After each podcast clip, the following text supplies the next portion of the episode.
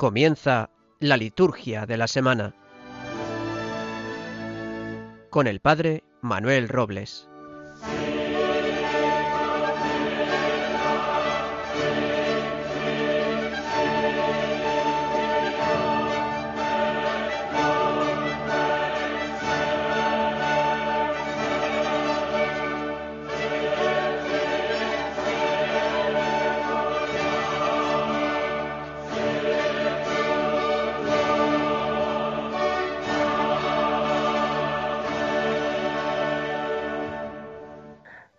Noches, bienvenidos a este nuevo programa de la liturgia de la semana aquí en Radio María, la radio de la Virgen.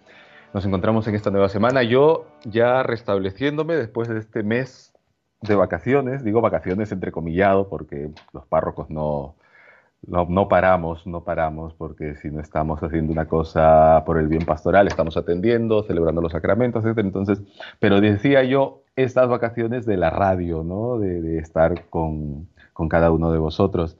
Eh, estamos ya en este mes de octubre. Qué rápido se nos va el tiempo, ¿verdad? El tiempo no se detiene, el tiempo sigue una marcha lineal.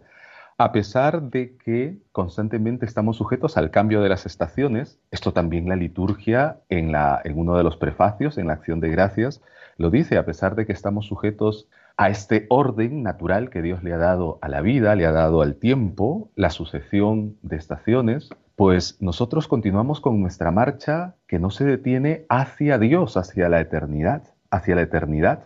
Y por eso es importante contemplar, ir contemplando cómo el tiempo, a pesar de que constantemente estamos, digo, en verano, en otoño, en primavera, pues nosotros no retornamos a lo mismo, sino que avanzamos, o deberíamos avanzar en nuestra contemplación y sobre todo con los años que vamos viviendo, pues hacia el encuentro con Dios. Pues y también llegamos a octubre y ya casi se nos termina el año también.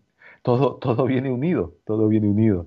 Así que damos gracias a Dios que a pesar de que hemos, hemos vivido, seguimos viviendo ya con, menos, con menos acritud estos tiempos tan difíciles, sanitarios, eh, sociales, pues estamos aquí, estamos aquí con su gracia porque algo quiere de nosotros, algo quiere de nosotros.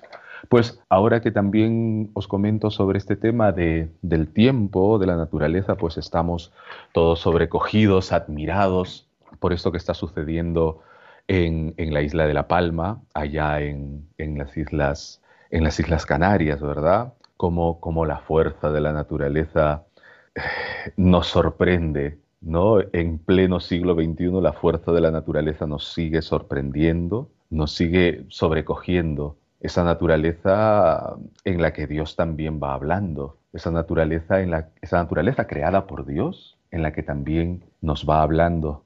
Y esto es importante porque luego, si no, es el, si no es el tema de los volcanes, son las riadas, que también han sucedido riadas en diferentes partes del país y en, nosotros que estamos en Andalucía, en, en, Huelva, esto que ha sido tremendo, pues mirad y reflexionad una cosa, en este avance, en esta maduración que, de la que os hablaba hace algunos minutos, hace unos segundos, perdón, esta maduración.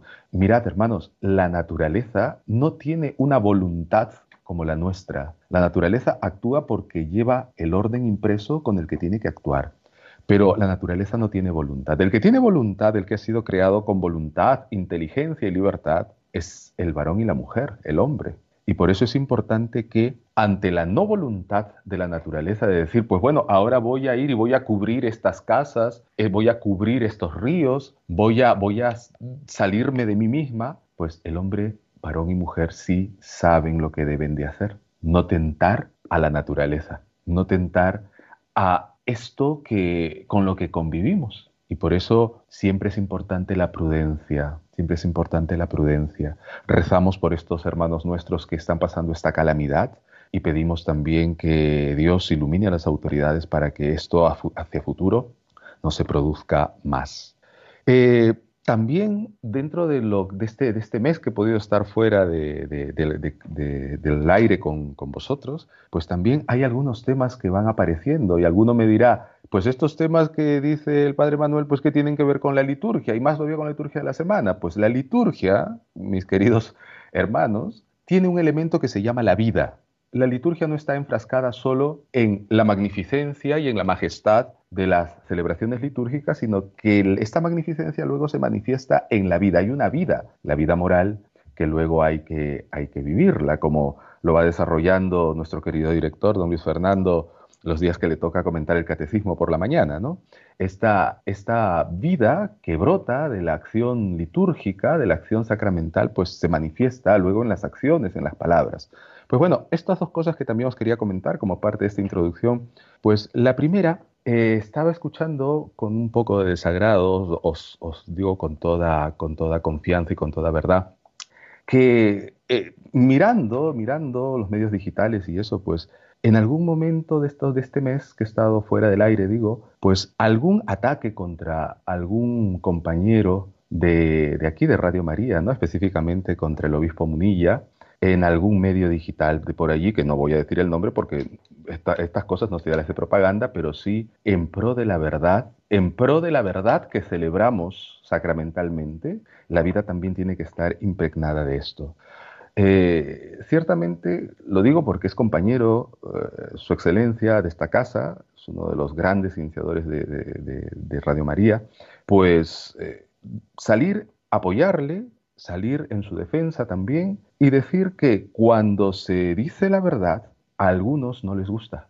Cuando se dice la verdad, que es contraria muchas veces a las ideologías de nuestro tiempo, a muchos no les gusta. Y por eso el ataque a Tominen, ese es el, argumento a Tominen, para manchar o dañar una imagen. Pues estas cosas ya tienen su propio pago, que es pues, precisamente la publicidad. Pero no se puede hacer publicidad ni buscar un salario dañando la imagen de las personas y menos aún de un obispo de la iglesia. Así que nuestro, nuestra solidaridad, nuestro aprecio, nuestro cariño al obispo Munilla y que nos siga siempre educándolo estos lunes y viernes, haciéndole un poquito de propaganda, que no la necesita, pero estos lunes y viernes yo lo escucho siempre despierto después de rezar, lo escucho a él aquí por Radio María.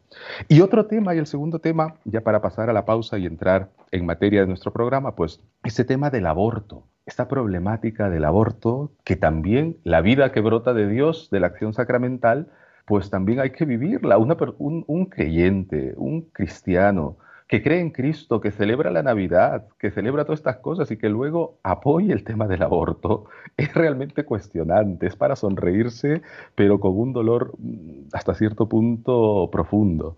Y, y, aparece en los medios de comunicación estatales ¿no? esta problemática de las personas que van a rezar, que van a rezar, que van con su oración, con su ayuda afectiva y efectiva, a tratar de que se, cometa, se cometan estos asesinatos. Y ahora aparecen por ahí algunos que son emisarios de sus propias, de, sus, de los jefes que les llevan o de sus propias ideologías, a pedir que no haya nadie, que, que no se impida ni se acose a la gente que está ahí. Mirad hasta dónde estamos llegando. Esto requiere ciertamente nuestra oración, pedirle a la Virgen Madre de Dios que nos ayude, que proteja con su manto a tantos niños en los vientres de sus madres, pero también que manifestemos nuestro desagrado ante esta situación. Pues bien, eh, esto es lo que os quería comentar con toda confianza. Me disculparéis si soy pesado, pero esto también, digo, brota de la fe que celebramos sacramentalmente. Para nuestro programa de hoy, ya cambiando un poquito de tema, para nuestro programa de hoy, pues tenemos nuestro orden habitual. Eh, en el primer bloque estará el padre Gabriel García desde Valladolid compartiendo con nosotros el Evangelio de este domingo. Luego nuestro segundo bloque sobre la Sacrosantum Concilium. Nos toca ver ahora eh, los números, nos toca ver los números 94, eh, 94 y 95 si nos da el tiempo para seguir formándonos. Estamos hablando en la Sacrosantum Concilium sobre la liturgia de las horas, este cántico de alabanza en las moradas eternas, pues que de gran, de gran ayuda para, de gran ayuda para nuestra vida de fe. Y en el último bloque, pues eh, repasaremos el santoral de esta semana, que tenemos muchas conmemoraciones con los santos y, conmemoraciones también las témporas. Pues esto es lo que tenemos para hoy. Vamos a descansar un poquito, vamos a una pausa para que también la música nos ayude a rezar y a meditar y volvemos. Vamos a la pausa. La oración es un canto de amor, la oración es un canto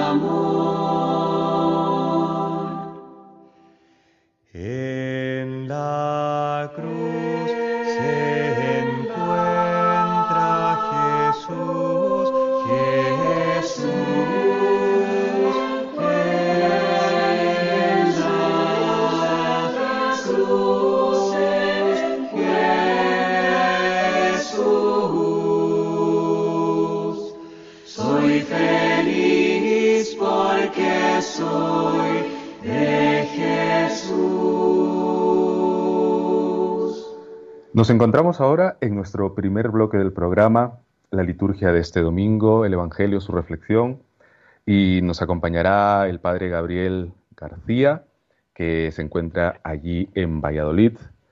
Vamos a Padre Gabriel, buenas noches. Muy buenas noches, Padre Manuel. Un gusto estar con ustedes nuevamente y compartir la palabra de Dios. El gusto es nuestro de que estés siempre, siempre ayudándonos en nuestro programa. Vamos a prepararnos a, a escuchar la proclamación del Evangelio, escuchando, interiorizando el aleluya. Lectura del Santo Evangelio según San Marcos. En aquel tiempo, acercándose unos fariseos, preguntaban a Jesús para ponerlo a prueba. ¿Le es lícito al hombre repudiar a su mujer? Él les replicó, ¿qué os ha mandado Moisés? Contestaron, Moisés permitió escribir el acta de divorcio y repudiarla. Jesús les dijo, por la dureza de vuestro corazón, dejó escrito Moisés este precepto. Pero al principio de la creación, Dios los creó hombre y mujer. Por eso dejará el hombre a su padre y a su madre, se unirá a su mujer, y serán los dos una sola carne. Pues lo que Dios ha unido, que no lo separe el hombre. En casa, los discípulos volvieron a preguntarle sobre lo mismo. Él les dijo, si uno repudia a su mujer y se casa con otra, comete adulterio contra la primera. Y si ella repudia a su marido y se casa con otro, comete adulterio. Bien, Padre Gabriel, eh, la dura exigencia de Jesús a los discípulos, ¿verdad? Evidentemente la vocación matrimonial, como la vocación a la vida consagrada, al ministerio, conlleva las exigencias propias. ¿Qué nos cuentas, qué nos puedes comentar sobre, sobre este texto evangélico que hemos escuchado para este domingo del tiempo ordinario? A ver si logro iluminar un poco, porque bien sabes, Padre Manuel, que es un tema que está muy de boga, por así decirlo, sobre todo cuando se habla de la nulidad, se habla del divorcio, es decir, está en el tapete no solamente en el ámbito religioso, sino que también en el, en el ámbito civil. Y eso hace que llega un momento en que se nos puedan confundir la, las ideas, especialmente cuando estamos frente a un texto bíblico que procede de hace muchos siglos. Entonces, actualizarlo, colocarlo en un lenguaje que pueda ser entendible, porque imagínate, hay un término, un concepto ahí que va dando vuelta, ¿no? El del repudio, ¿no? Entonces, para nosotros, ¿no? Del siglo XXI, en, la, en nuestra lengua castellana, en nuestra lengua española, mm, como que repudio suena, suena fuerte, ¿no? Incluso eh, dejarlo a un lado sin ninguna consideración. Y eso hace de que de una u otra manera el Evangelio, y muy bien lo decías tú, Padre Manuel, eh, es duro, es muy fuerte. Ahora, colocándonos en el contexto, recordemos que hace tres domingos atrás es el mismo Jesús quien nos estaba invitando a, tener ciertas instrucciones. ¿A qué me refiero? Jesús ya deja de hablarle a la gente, ¿no? Y le habla a sus discípulos. Le está, eh, todo lo referente a la enseñanza es directamente a ellos. Si bien es cierto, el escenario en el cual estamos es con los fariseos, si tú te das cuenta en el texto que, acabas de proclamar, él se dirige hacia los discípulos como tal para de una u otra manera darle a conocer lo que ha acontecido en la problemática que lo han colocado. Por eso, yendo al contexto nuevamente eh, del Evangelio de, mañana domingo, son los fariseos los que, podríamos decirlo de esta manera, ponen a prueba a Jesús haciéndole esta pregunta, es decir, la pregunta concreta, ¿qué piensa él sobre el divorcio y si le era lícito repudiar, por eso decía que la palabra es muy fuerte, repudiar a una mujer. Ahora, la respuesta no se deja esperar. Es significativa cuando caemos en cuenta de que tanto para el judaísmo, llamémoslo de esta manera. Como para el mundo eh, lo que estás leyendo por ahí, greco-romano, y aquí va la definición del, concepto repudio, el repudio era algo muy común, muy corriente, y estaba regulado por la ley. Acordémonos que Jesús le está hablando a judíos que están sometidos a leyes muy estrictas que tenían que necesariamente cumplir. Por lo tanto, imaginémonos la respuesta, incluso permíteme la palabra, liberadora que Jesús está dando frente a esto que los fariseos lo están colocando a prueba. Por eso me, salta no una duda, sino que una posición. Si Jesús respondía ¿ya? que no era lícito, estaba contra la ley de Moisés. Por eso les devuelve la pregunta y les dice que la ley de Moisés es provisional y que ahora se han inaugurado los tiempos de la plenitud en que la vida se construye desde un orden social nuevo en el que el hombre y la mujer forman parte de la armonía y el equilibrio de la creación. ¿Te das cuenta más o menos, eh, Padre Manuel, cómo el Señor coloca en otra posición a los fariseos, ya no en la rigurosidad de la ley, sino que en la libertad de la ley en donde él integra, imagínate en el tiempo que estamos hablando, a la mujer. Recordemos de que él en todo momento va dirigiéndose a los más débiles y para él las mujeres, los niños, las viudas son importantes y las coloca en un lugar también importante. Entonces, el Señor dentro de su pedagogía, llamémosle de esta manera, logra de una u otra manera cambiar la posición de los fariseos. A lo mejor no, no les va a cambiar su forma de pensar, la ley que están en ello exigiendo que se cumpla, pero va en otro escenario de reflexión y lo amplía mucho más al que están acostumbrados los fariseos de solamente escuchar la ley y darle cumplimiento. Por eso quisiera decir que la novedad de esta afirmación de Jesús salta a la vista con su, podríamos decirlo así, nuevamente coloquémonos en el escenario en que está frente a los fariseos.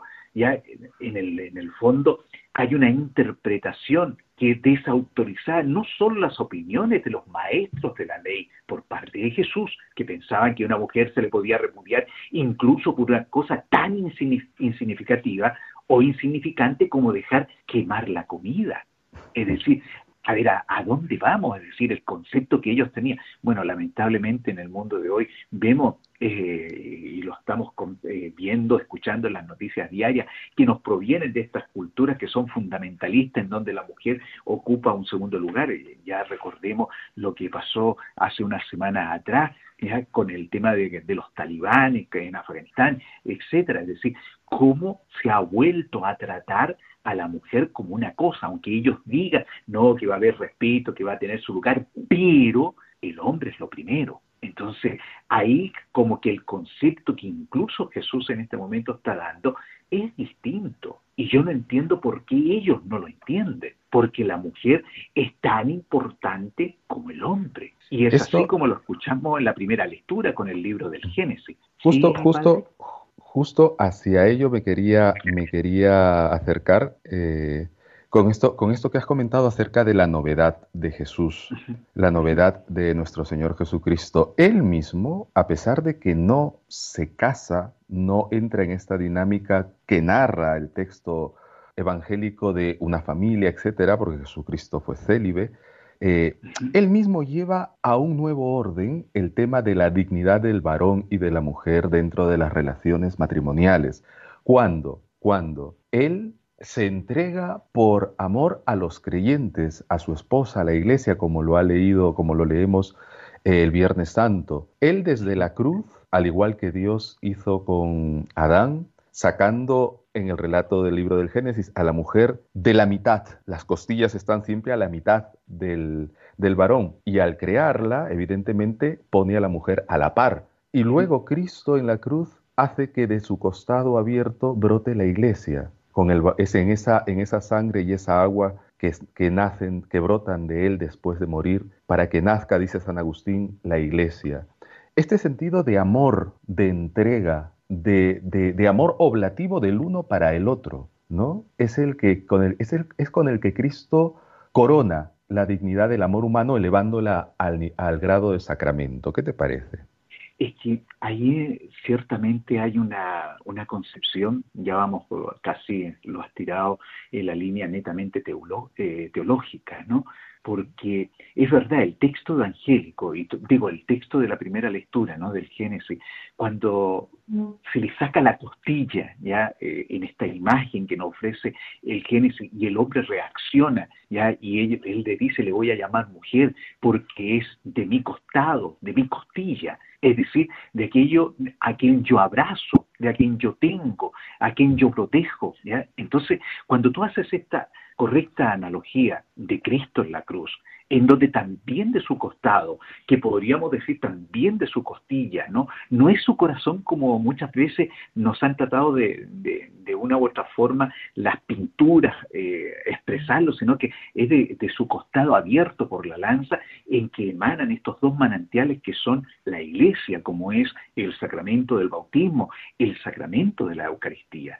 Es decir, dos momentos fundamentales que hacen un todo en el sentido de que nosotros no estamos para nada ya eh, disociados, llamémoslo de esta manera, de lo que es la sacramentalidad que vamos viviendo en el compromiso de la construcción del reino de Dios.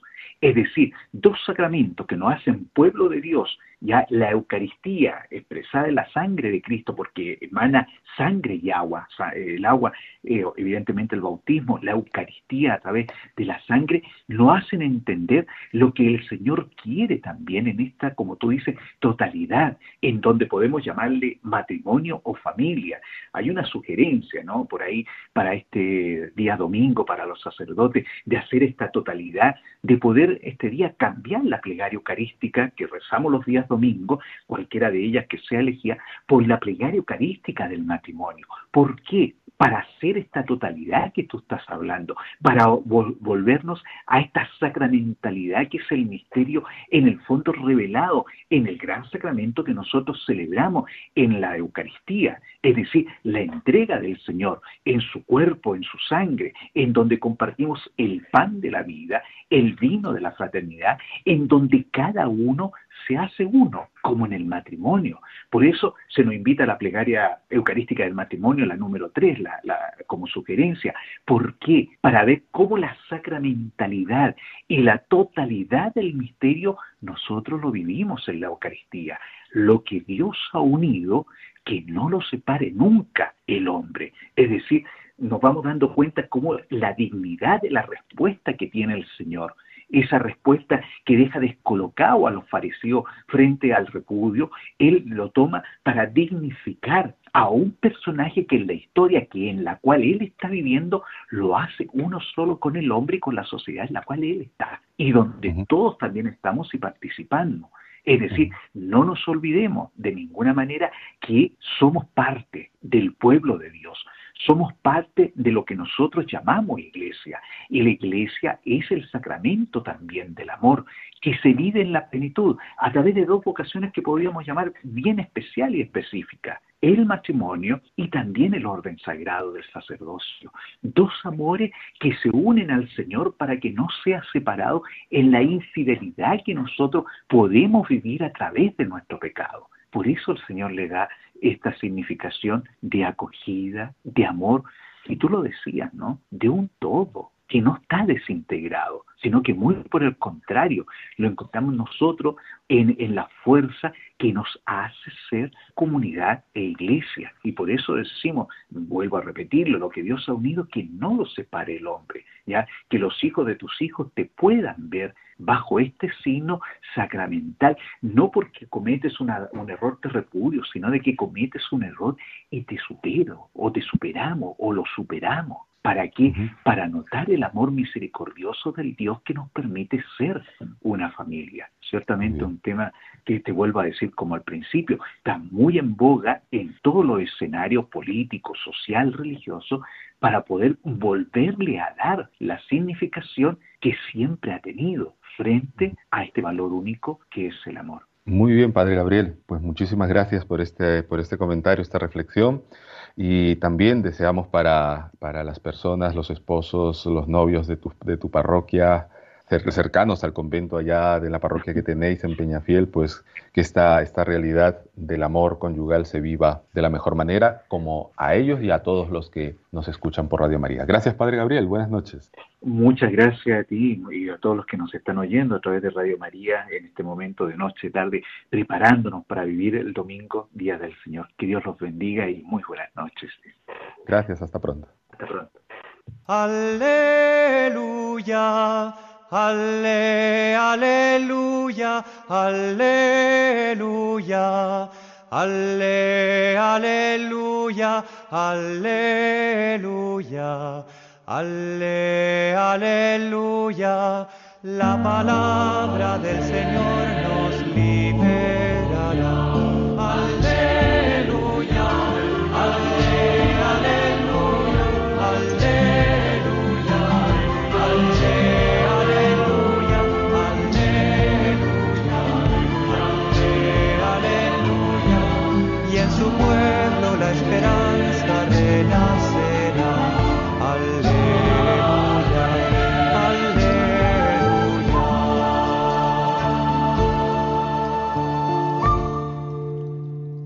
Estamos nuevamente aquí en Radio María, la radio de la Virgen. Estamos en este, ya hemos entrado desde las vísperas de este, este domingo 27 del tiempo ordinario.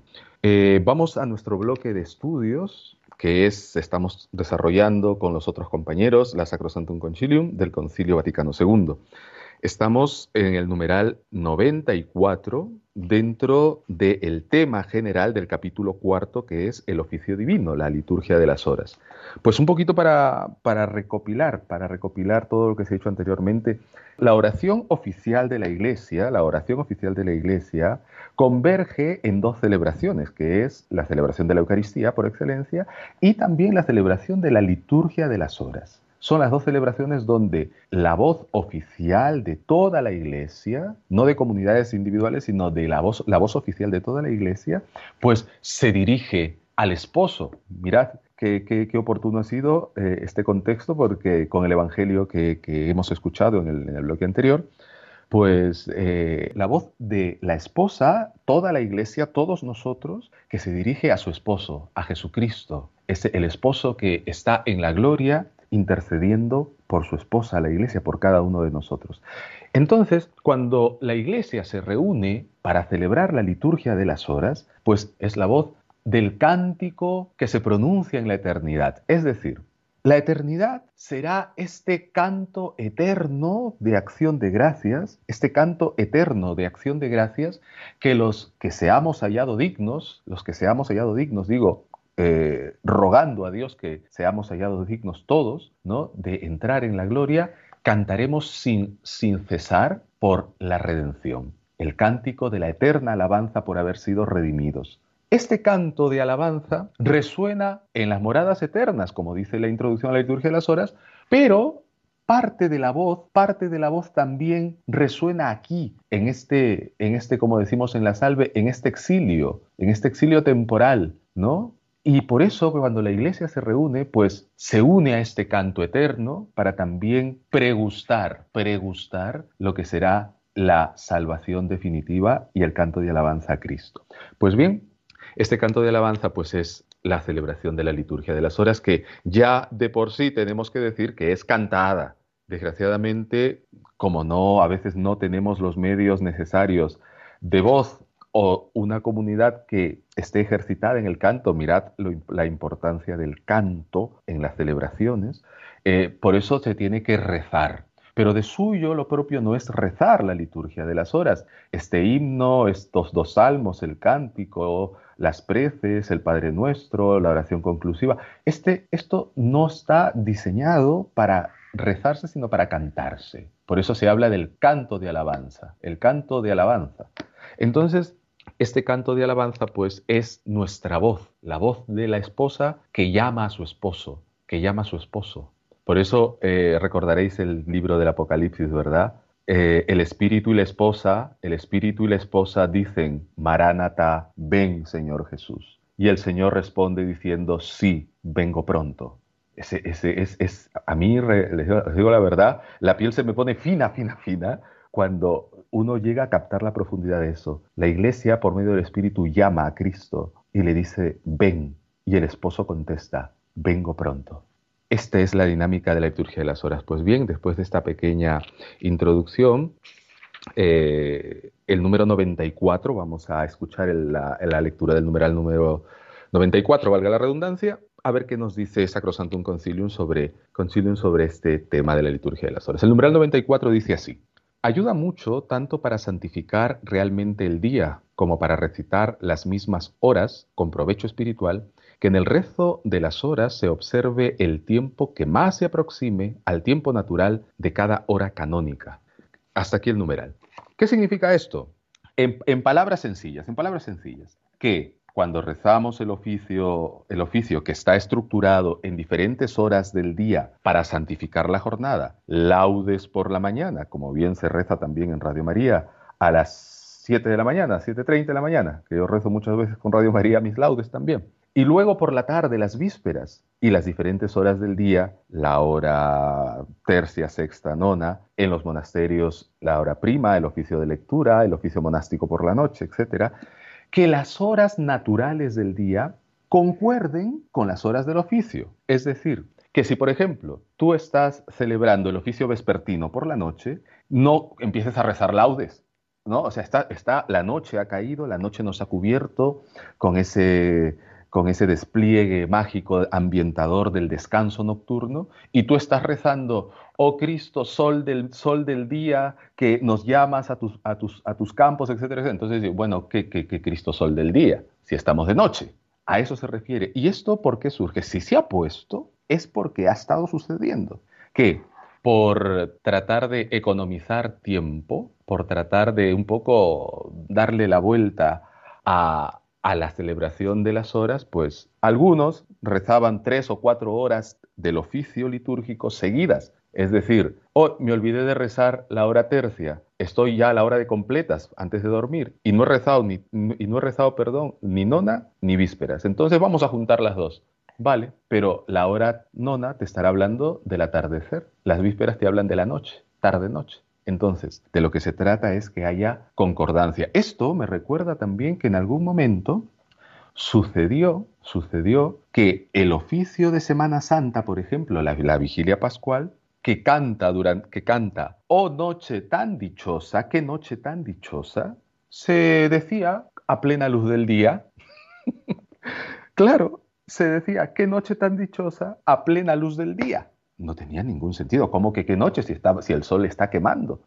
Entonces, lo que busca la celebración es que la celebración cósmica del tiempo, esta sucesión del día y la noche, de la que también somos parte, pues también tenga su correlación en lo que cantamos y rezamos, en lo que rezamos y cantamos, y no ir pues un poquito desorientados, ¿no? Este, este, término sonará, ah, no en sentido peyorativo, sino esta desorientación, es decir, cuando se pasó el altar de las iglesias orientado a Deum y se puso versus Deum, desorientación. Esta desorientación pues ha ido cubriendo con un halo de practicidad, ¿no? La celebración y la vida pastoral.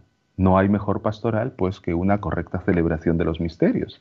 Por eso el concilio nos invita, en el caso de la liturgia de las horas, pues a tener cuidado en que todo concuerde con el orden cósmico, con el orden litúrgico, con el orden celebrativo, para nuestro bien, para nuestro provecho. No es simplemente cumplir por cumplir. La Iglesia, dos mil años, dos mil años, se dicen rápido, dos mil años tiene muchísimo que enseñarnos, tiene muchísimo que enseñarnos. Por eso es importante hacerle caso a la madre iglesia, como me gusta decirle, mi madre la iglesia, mi madre la iglesia que me va enseñando a ser cristiano.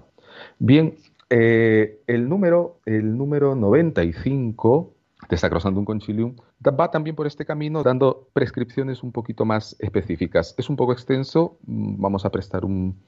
Mm, vamos mejor a hacer una pequeña pausa, vamos a hacer una pequeña pausa como que descansamos y volvemos para este número 95 de Sacrosantum Concilium. Volvemos.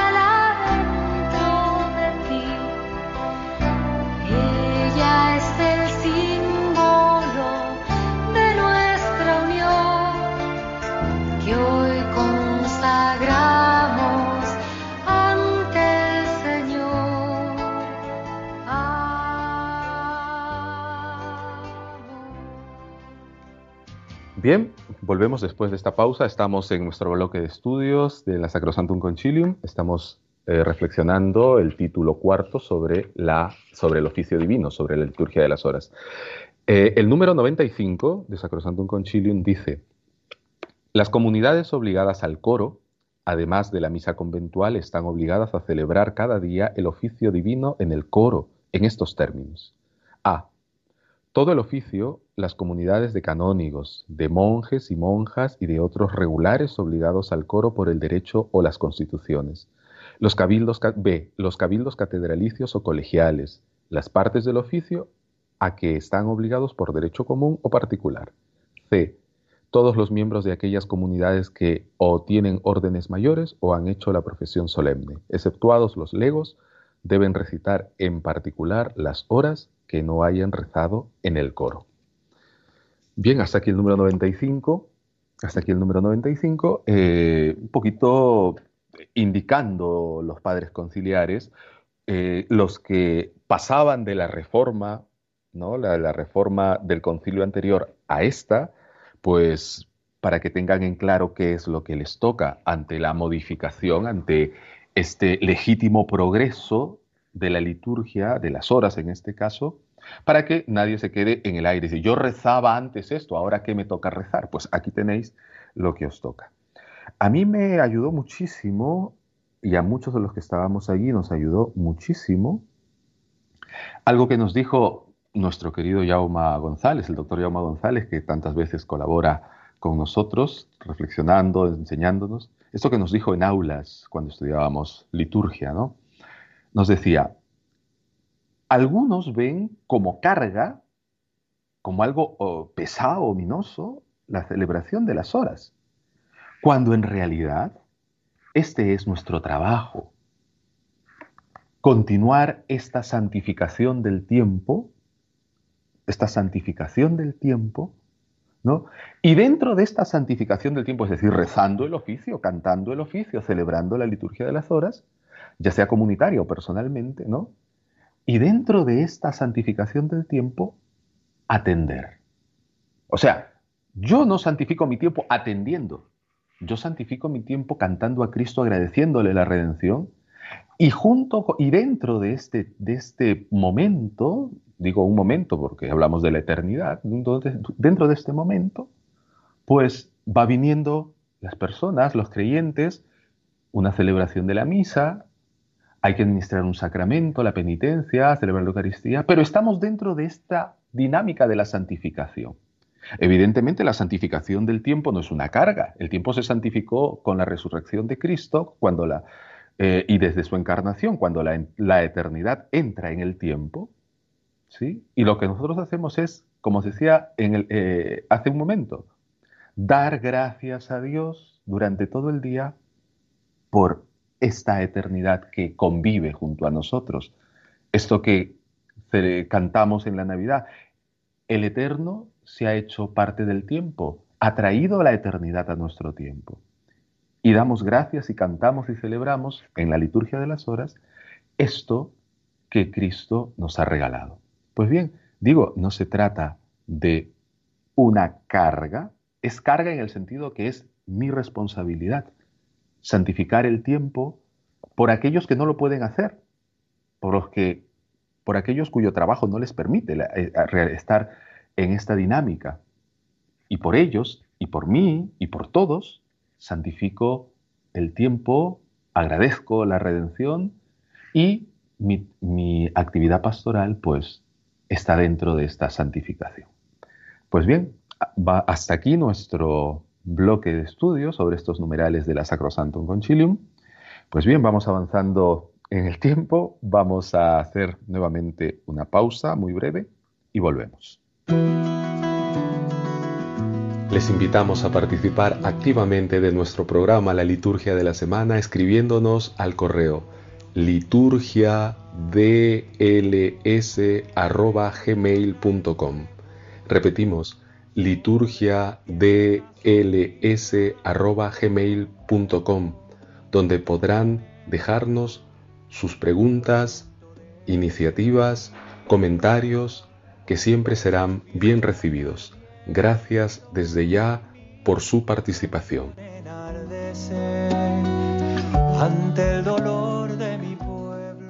Continuamos aquí en Radio María, la radio de la Virgen. Estamos aquí en, este, en el programa de la liturgia de las horas de este domingo.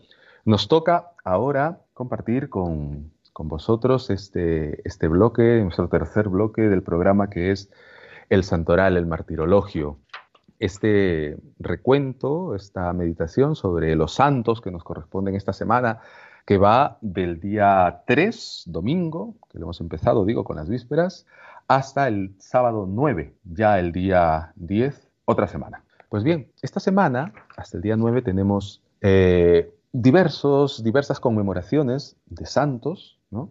Eh, la memoria de San Francisco Borja, que debería haberse, una memoria libre, debería haberse celebrado el 3 de octubre, pues queda omitida por la celebración del domingo. Por favor, yo no sé de qué manera me pongo ya de rodillas, me postro en el suelo. El domingo siempre es domingo. Es el día del Señor. Es el día del Señor y los santos están sujetos al Señor. Entonces, lejos de venerar la santidad de determinados hombres o mujeres, pues vamos hacia el que les ha permitido ser santos. Es su día.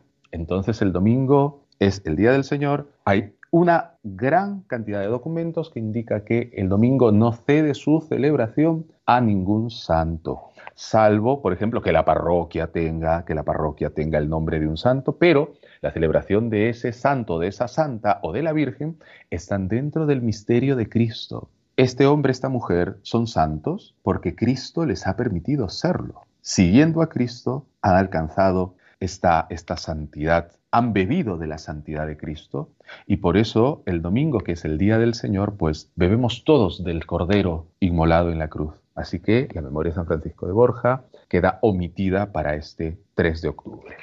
El día 4 una memoria muy, muy sentida, muy querida, San Francisco de Asís, San Francisco de Asís, que nació precisamente en la ciudad de Asís, en Italia, en el año 1182. Después de una juventud despreocupada, se convirtió a la vida evangélica y encontró a Cristo, sobre todo en los pobres y necesitados, haciéndose pobre él mismo. Instituyó los hermanos menores, y predicó el amor de Dios a todos, llegando incluso a Tierra Santa, ese encuentro de San Francisco con el sultán, con Melek el Camel.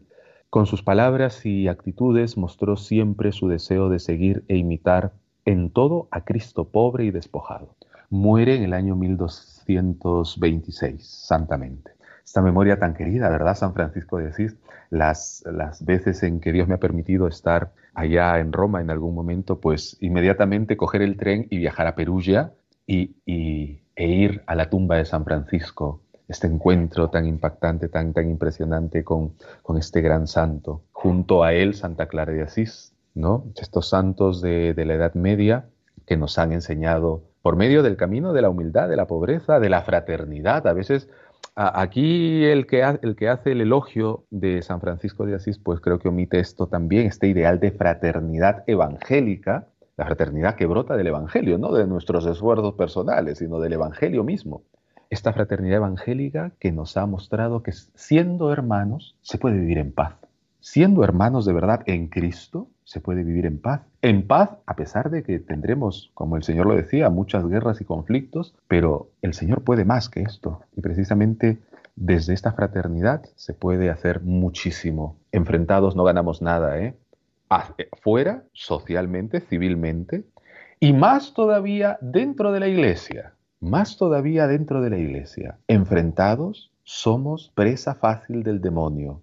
Cristo murió por la unidad, siendo hermano de todos. Que sea Él el que nos mueva. Y San Francisco de Asís, digo, pues ha sido el que nos ha enseñado, bebiendo, digo, de Cristo, este ideal de, de, la, de la, fraternidad, de la pobreza, tan, tan queridos y tan necesitados en nuestro tiempo.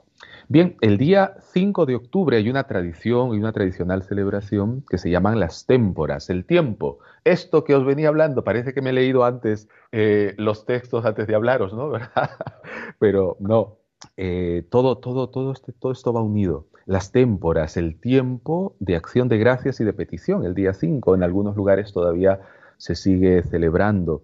Estas témporas pues tienen este sentido, ¿no? Eh, es el día de la acción de gracias y de petición nuestra de gratitud a Dios Padre, de quien procede todo don por todos los beneficios recibidos. Es la acción de gracias de la Iglesia que recoge en su plegaria los sentimientos de toda la humanidad.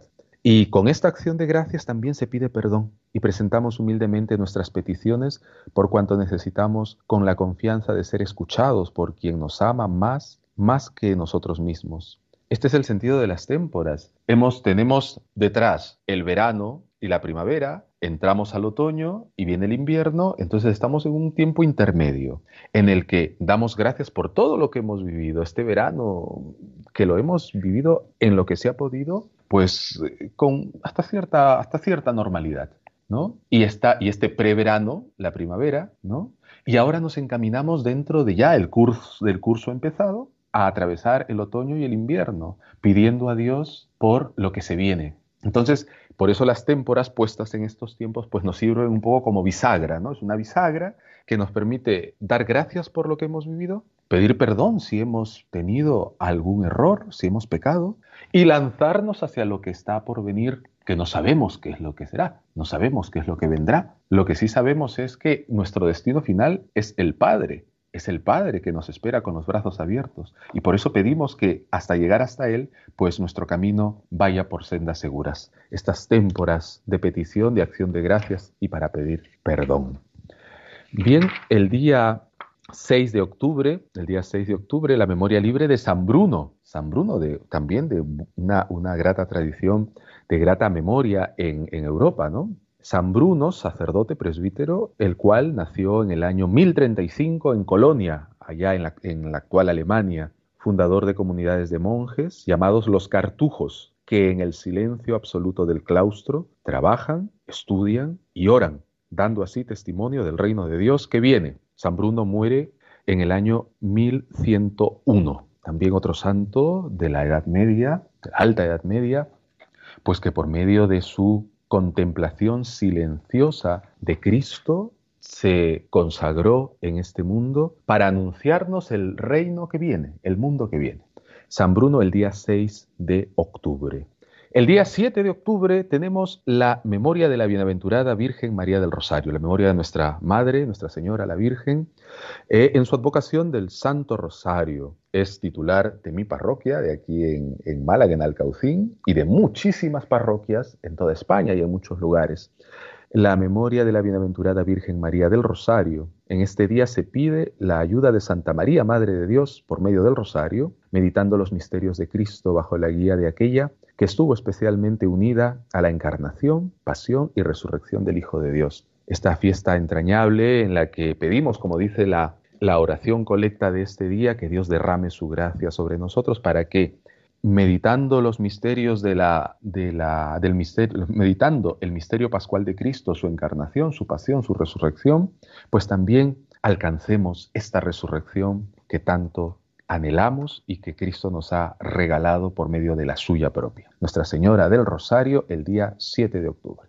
El día 8 de octubre es una memoria libre, es una, es una, es una feria perdón, del tiempo ordinario, el día viernes 8, y el día 9 pues memorias libres de los santos Dionisio, obispo y compañeros mártires, y también de San Juan Leonardi, memorias libres. Eh, San Dionisio, obispo y compañeros mártires, una palabrita breve, esta conmemoración, esta celebración, perdón, a los santos Dionisio, obispo y compañeros mártires, según la tradición, Dionisio fue enviado como misionero en el siglo III por el Papa San Fabián a la región de las Galias, la actual Francia. La iglesia de París lo venera como su primer obispo. Ajá, primer obispo de París, Francia.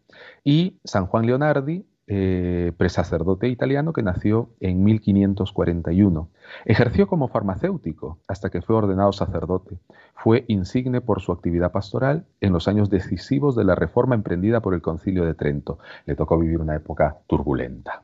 Pues bien, eh, San Juan Leonardi inició, entre las obras que realizó, inició el Colegio de Propaganda FIDE en Roma Allí, agotado por los trabajos, murió en el Señor en el año 1609. Pues bien, estos son los santos de esta, esta semana, las conmemoraciones de esta semana. Un repertorio muy bonito, muy, muy, lleno, muy lleno de fe, muy lleno de testimonio y ejemplo de haber bebido que es posible la santidad en todo tiempo. Con esto concluimos nuestro tercer bloque. Vamos a hacer una pequeña pausa y volvemos.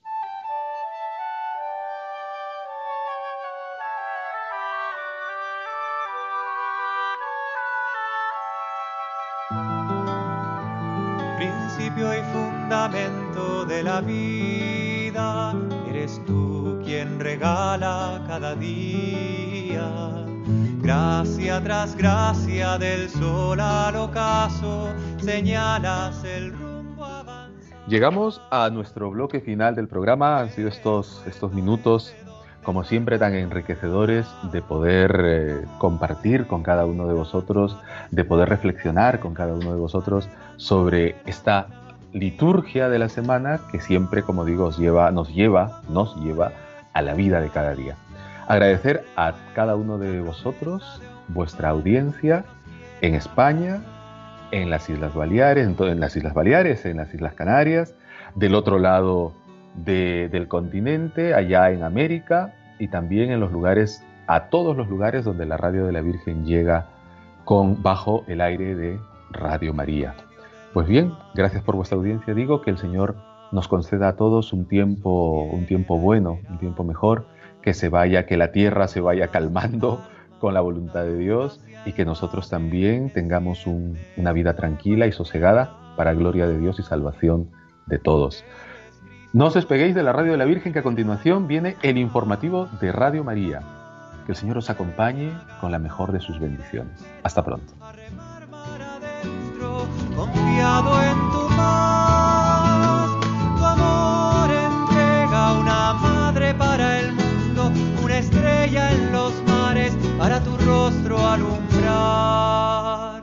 Y cuando arrecien los vientos y me llamen de la costa, cuando se cansen los brazos y el miedo me inunde, gracia me mantendré rumbo a Dios. Tu amor consuela, incendia y alienta, soplo que empuja mi fuerza al cantar.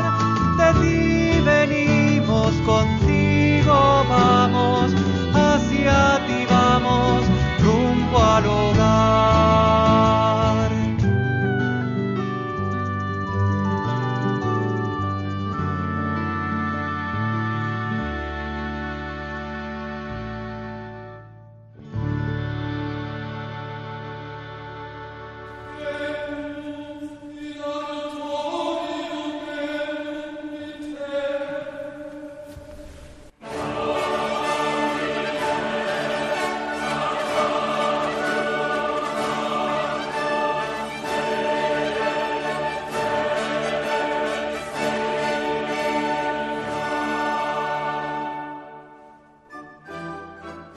Han escuchado la liturgia de la semana